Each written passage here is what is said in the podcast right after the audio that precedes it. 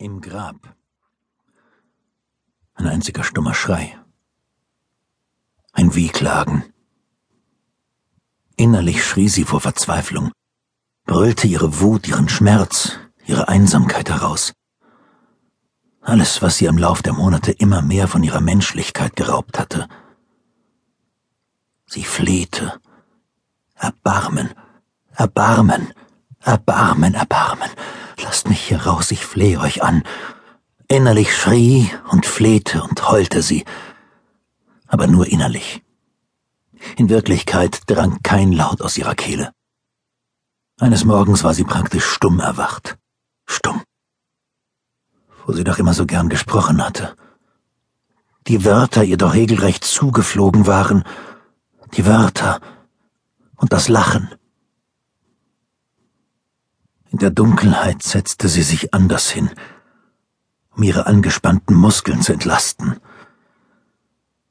Sie saß auf dem Boden aus gestampfter Erde und lehnte an einer Steinmauer. Manchmal legte sie sich auch flach hin, oder sie kroch in eine Ecke zu ihrer schäbigen Matratze. Die meiste Zeit schlief sie mit angezogenen Beinen. Wenn sie aufstand, streckte sie sich oder ging ein bisschen, Vier Schritte auf und ab, nicht mehr, denn ihr Kerker maß zwei auf zwei Meter. Es war angenehm warm, deshalb, aber auch wegen der Geräusche, Brummen, Zischen, Rasseln, wusste sie längst, dass hinter der Tür ein Heizungsraum liegen musste. Sie trug keinerlei Kleidung, war nackt wie ein Neugeborenes. Seit Monaten, seit Jahren vielleicht. Ihre Notdurft verrichtete sie in einen Eimer, und zweimal täglich erhielt sie eine Mahlzeit, außer wenn er verreiste. Da konnte es vorkommen, dass sie mehrere Tage ohne Essen und Trinken auskommen musste, und Hunger und Durst und Todesangst setzten ihr dann zu.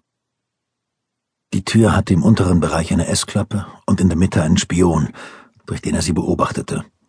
Selbst wenn diese beiden Öffnungen geschlossen waren, fielen durch schmale Spalten zwei dünne Lichtstreifen ins Innere, die die Dunkelheit ihres Verlieses etwas weniger undurchdringlich machten. Ihre Augen hatten sich längst an dieses Halbdunkel gewöhnt.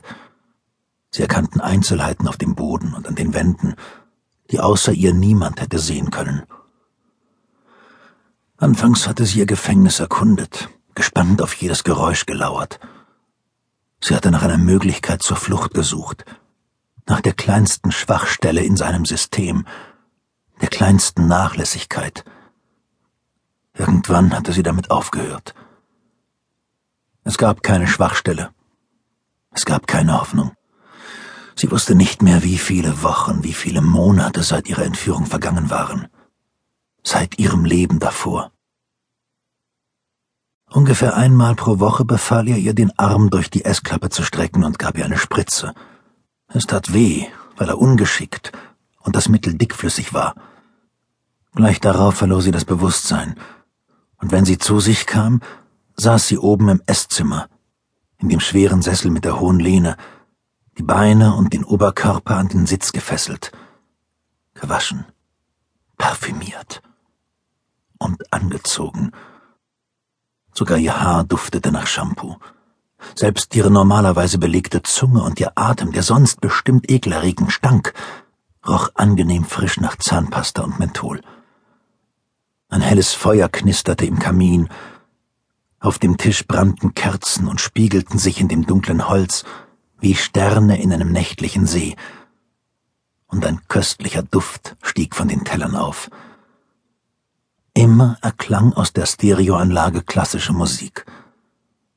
Sobald sie diese Musik hörte, sobald sie das Funkeln der Flammen sah, die saubere Kleidung auf ihrer Haut spürte, begann sie zu speicheln wie ein Pawlowscher Hund, zumal er sie immer 24 Stunden lang fasten ließ, bevor er sie betäubte und aus ihrem Kerker holte. Die Schmerzen in ihrem Unterleib verrieten ihr indessen, dass er sich während ihres Schlafs an ihr vergangen hatte. Anfangs hatte dieser Gedanke sie entsetzt, und ihre ersten richtigen Mahlzeiten hatte sie in den Eimer erbrochen, als sie im Keller erwachte. Mittlerweile konnte er das nichts mehr anhaben. Manchmal sagte er nichts, dann wieder hielt er endlose Monologe, aber sie hörte ihm nur selten zu, Ihr Gehirn war es nicht mehr gewohnt, einem Gespräch zu folgen.